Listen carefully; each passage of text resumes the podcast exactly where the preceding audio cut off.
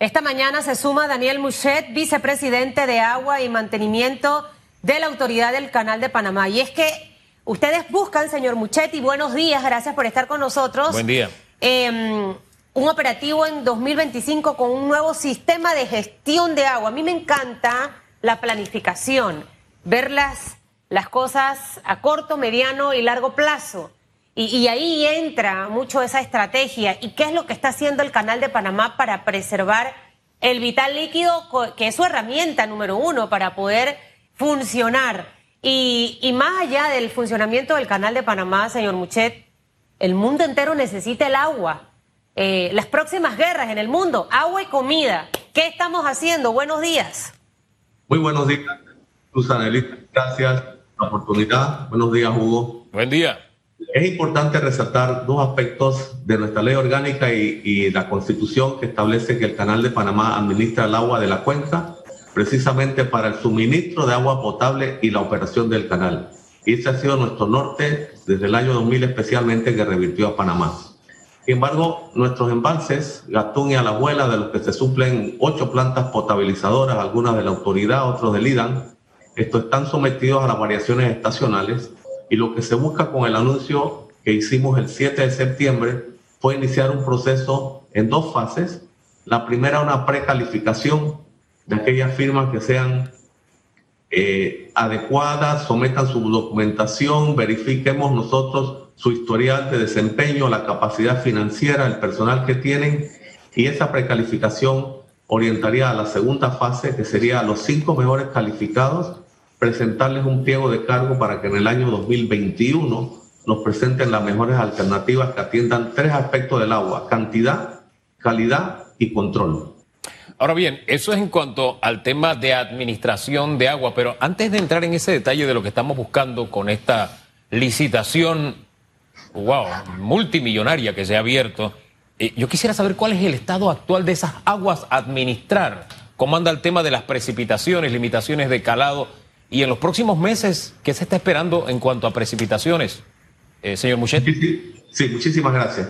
Nosotros a la fecha, en estos casi nueve meses que han transcurrido del año 2020, los aportes de la precipitación rondan un 8% por debajo del promedio histórico, es decir, basado en un análisis comparativo de los últimos 70 años, lo que ha llovido en estos nueve meses está un 8% por debajo de lo que suele llover y específicamente en el mes de agosto estuvo un 7% por debajo.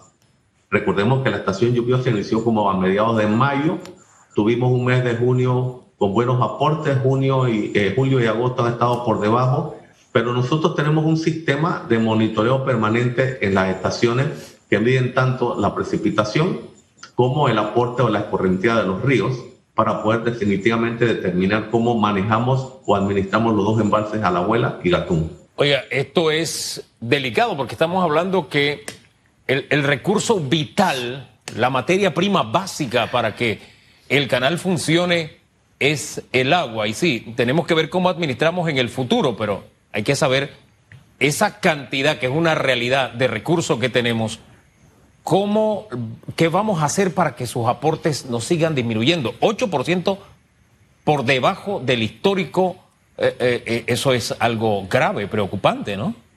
Bueno, es, es la tendencia ahora mismo, pero recordemos que nuestros embalses se llenan estacionalmente y los meses precisamente de octubre, noviembre y diciembre son los de mayor precipitación todavía entonces existe la posibilidad de que alcancemos el valor histórico, siendo que el 50% de la lluvia que cae en el año cae en esos meses. Entonces estamos a la espera, no hay nada que indique en este momento que no se proyectará igual que históricamente ha sido, pero sí mantenemos, como le dije, el registro mes por mes. Bueno, eso me gusta, porque es que en el caso del canal ustedes sí van a poder recuperar el agua en el último trimestre. A lo mejor los empresarios no, señor Muchet, porque usted sabe que uno siempre para, la, para las finales que va recuperando, eh, y qué bueno que con el tema del agua y se vislumbra un fenómeno que todavía no sé si va a ser niño o niña, si es niña es agua, agua, pareja que va a estar cayendo en nuestro país. Eh, con, el, con ese pronóstico eh, ya de los últimos tres meses, sumado al fenómeno natural que, que, que debe también interferir ¿cómo, cómo deberá mantenerse ese 2021? ¿Debemos o no preocuparnos? ¿Debemos empezar a trabajar con miras? Eh, algunos hablan del 2050 eh, con el tema del recurso del agua y demás. ¿Cómo, cómo el canal se está preparando básicamente para, para todo esto a futuro? Susan, el agua es un recurso escaso que depende de la variación climática y depende de eh, factores externos a nosotros. Las lluvias en este país se originan por eh, la zona de convergencia intertropical que en estos meses está encima del istmo y en los meses de verano está alejado del istmo de Panamá y no llueve. Sin embargo, nosotros administramos esos dos embalses a diario, monitoreando qué cantidad de agua cae y cómo estamos atendiendo. En, en el caso del agua La Abuela, que es la potabilizadora más grande, asegurando que siempre tenga el nivel que se requiere para operar eficientemente. Y en el lago Gatún, poder manejar ese nivel del embalse para que los eh, navieros, las embarcaciones, los, los barcos puedan pasar con un calado adecuado que les permita pasar con la carga que requieren atender y que podamos seguir siendo eh, atractivos y rentables según nos mandata tanto la Constitución como la ley orgánica.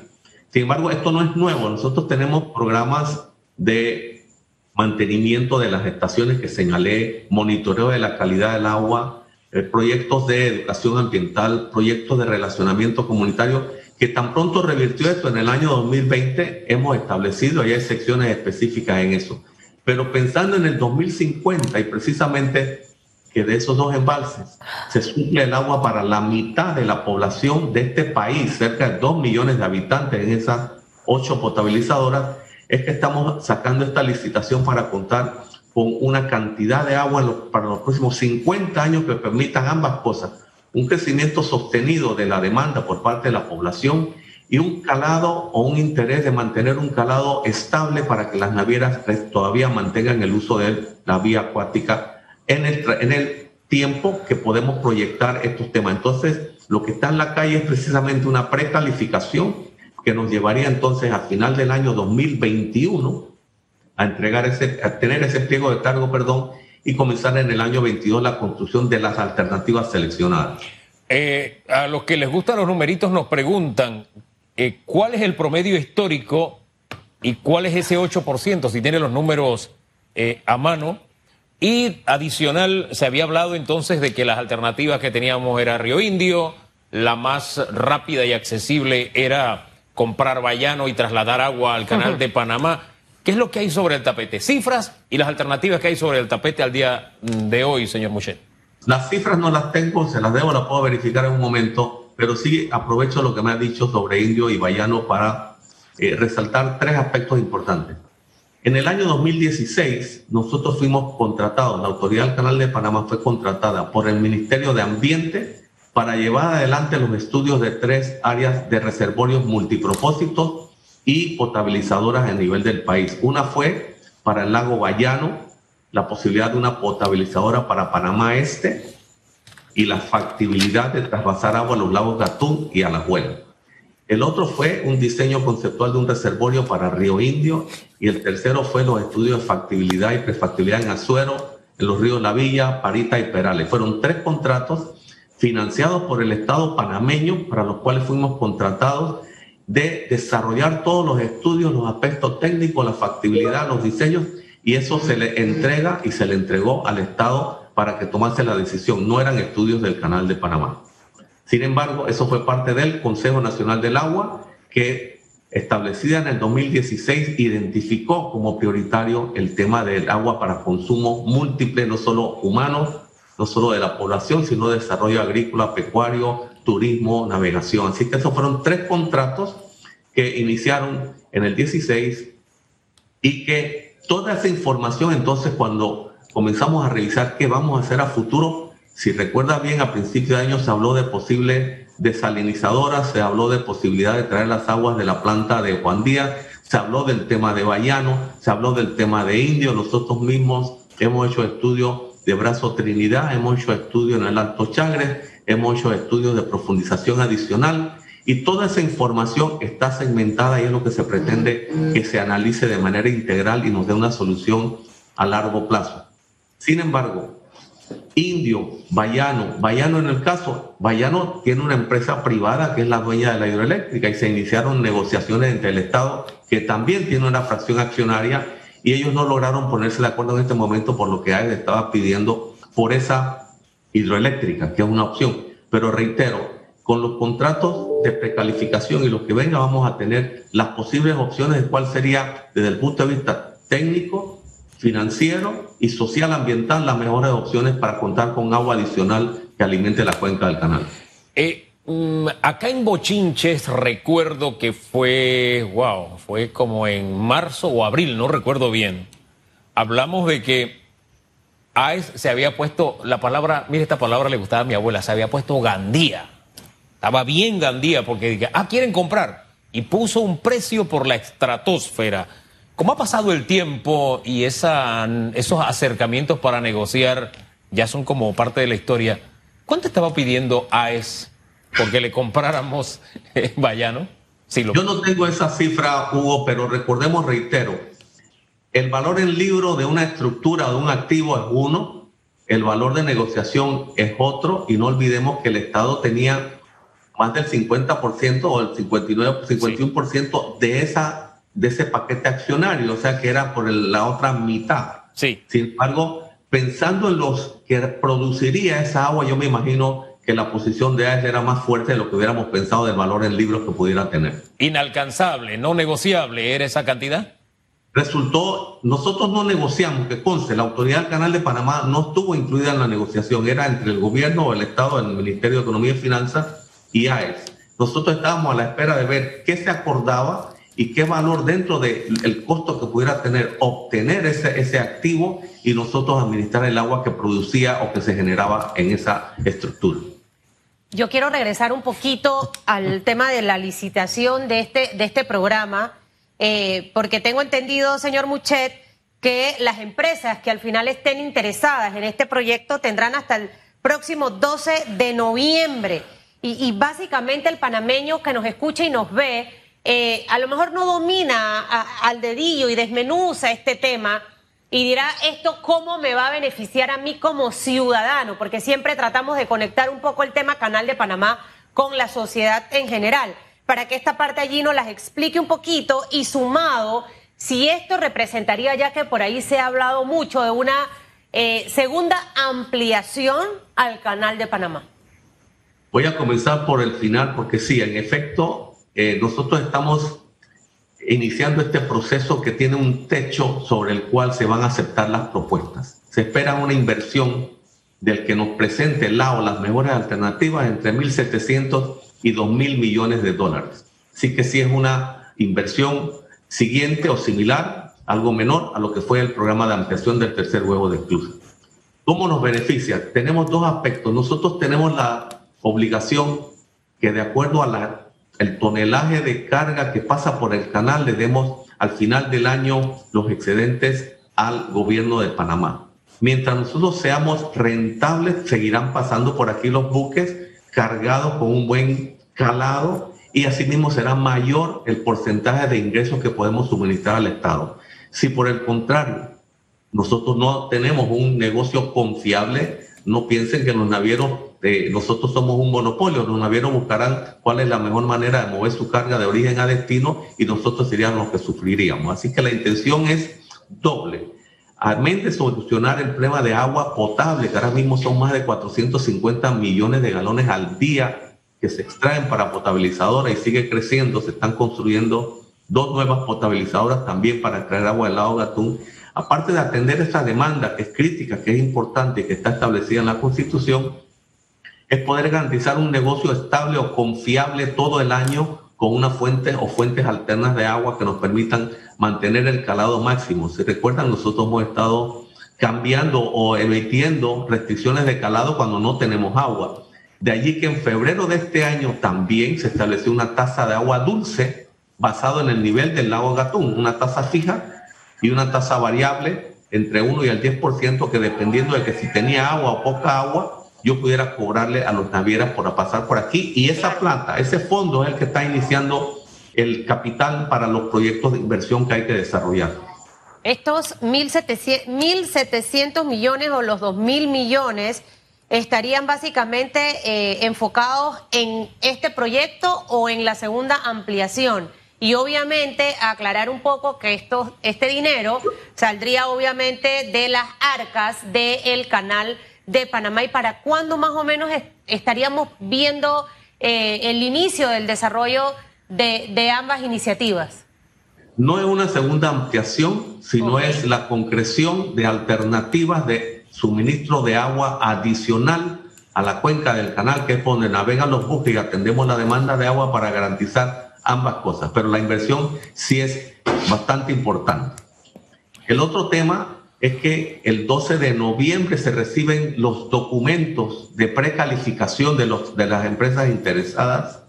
Se escogerán cinco de esas empresas y las mejores precalificadas se les entregará un pliego de cargo para que en agosto del otro año o septiembre del otro año nos entreguen su propuesta de mejor valor, tomando en cuenta los aspectos financieros, los aspectos sociales y los aspectos de ingeniería, de cuáles serían esas mejores alternativas, confiando en el año 22 comenzar la construcción de las alternativas que sean seleccionadas. Aquí Hombre, viene, es un esquema, disculpe, sí. Aquí viene Hugo, pero yo nada más para aclarar el punto este, y, siento que es importante. Eh, no es un segundo, una segunda ampliación, pero al final sí nos va a permitir que los buques puedan transitar, porque obviamente vamos a tener la capacidad de ofrecerles ese servicio. Eh, y que creo que allí es importante. Venga, señor Famaní. es que me llama la atención el tema de que se precalifica a las empresas primero. Eso me recuerda que tuvimos eh, lecciones o nos dejó lecciones la ampliación del canal con algunas de las empresas que formaban parte de Unidos por el Canal. ¿Qué tanto de, de esas experiencias se toma en cuenta para, para no tropezar con la misma piedra? Y me llama la atención que después de precalificada la empresa es que se le entregan los pliegos de cargo, un esquema muy sui generis distinto al que usamos en el resto de la República, para que hablemos de, ese esquema, por favor. Sí, como no, gracias Hugo. Sí, definitivamente las lecciones aprendidas se han plasmado en el documento que está disponible en la página web de la CP, es público, que cualquiera puede en este momento consultarlo y ver cuáles son los criterios, los parámetros que se han establecido para que las empresas interesadas sometan la evidencia documental de que cuentan con una fortaleza, eh, la estructura que tienen, si es un consorcio o no es consorcio, qué porcentaje tiene, si ha estado involucrado en reclamos, cuál es su capacidad financiera en este momento, si cuenta con el personal técnico y si puede atender proyectos de semejante eh, dimensión y referencia con experiencia mostrada en otras partes del mundo. Y sí, se han refinado todos los aspectos y se le dado un peso específico a cada uno de esos elementos. Y el sistema sí es nuevo, es lo que nosotros llamamos un proyecto de diseño y construcción, precisamente para que quien nos entregue con el pliego de cargo que dirá cuánta agua adicional es que yo necesito en el tiempo y de dónde puede venir y agua en calidad adecuada y un sistema que duplique o sea una imagen al espejo del sistema de manejo de embalses que tenemos con las estaciones meteorológicas, las hidrológicas, los monitoreos, el que me presente la mejor propuesta de valor, entonces podrá ser quien sea seleccionado entre esos mejores cinco. Hombre. Eso se llama un contrato, perdone. Sí él entregaría su propuesta y haría el diseño y la construcción. Hombre, ahí se matan dos pájaros de, un tiro. ¿no? Este es el diseño que hiciste y dijiste que costaba esto. No me puedes venir con una historia adicional. Eh, en este tramo de recuperación de la economía, eh, ¿cuándo iniciaría este, este proyecto y lo importante que es una inyección económica tan, tan, tan relevante la construcción de, de esta obra? Al final, 1.700 millones nos dijo, ¿no? Entre 1.700 y 2.000 millones. El techo es 2.000 millones de dólares. El techo son 2.000 millones de dólares. Fecha entonces. Sí, la propuesta que entregue tiene que estar tomando ese valor como referencia. Y esperamos, reitero, que para finales del otro año, del año 21, se pueda adjudicar ese contrato e iniciar los, los movimientos o los, los proyectos de, incluidos en esa alternativa. Eso va a representar mano de obra, sí, señor. señor Mucheto. O sea, estamos porque, ¿cuánto fue el presupuesto de la ampliación del canal? 5.250 millones de dólares. Total. estamos hablando de 2.000. Ok, nos faltan tres, pero ahí tienen ustedes un aproximado de la mano de obra que pudiese verse beneficiada del impacto económico que dejaría un proyecto como este a la economía del país.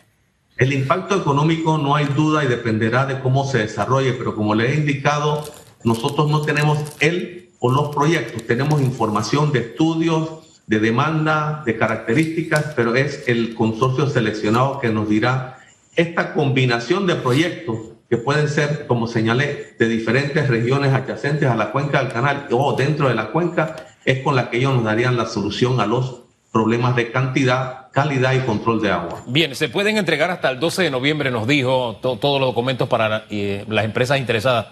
Eh, ya se han acercado algunas, si nos tiene el número, y para cerrar, ¿cómo anda el negocio del canal este año? El sol de hoy, ¿cómo, cómo nos va? Nosotros antes de eh, anunciar la licitación de precalificación, sí enviamos eh, cartas para obtener eh, manifestaciones de interés y sí hubo cerca de 12, 15 empresas que dijeron que estaban interesadas. Ahora les toca a las interesadas, entonces esto, reitero, es una licitación abierta, someter su documentación de acuerdo a los parámetros que aparecen en la página web de la licitación en línea del Canal de Panamá. Con relación al negocio, como ha pasado en todas partes del mundo, en los primeros seis meses de nuestro año fiscal, que comienza en octubre y termina en septiembre, eh, como hasta marzo, fueron de acuerdo a lo programado, porque la pandemia o el COVID todavía no había, desde el punto de vista afectado nuestro, la navegación o el origen y destino de la carga que se movía. En el segundo semestre, que va de abril a septiembre, sí ha habido una disminución en el número de tránsitos, lo cual significa de hecho también eh, una disminución en los ingresos asociados a eso.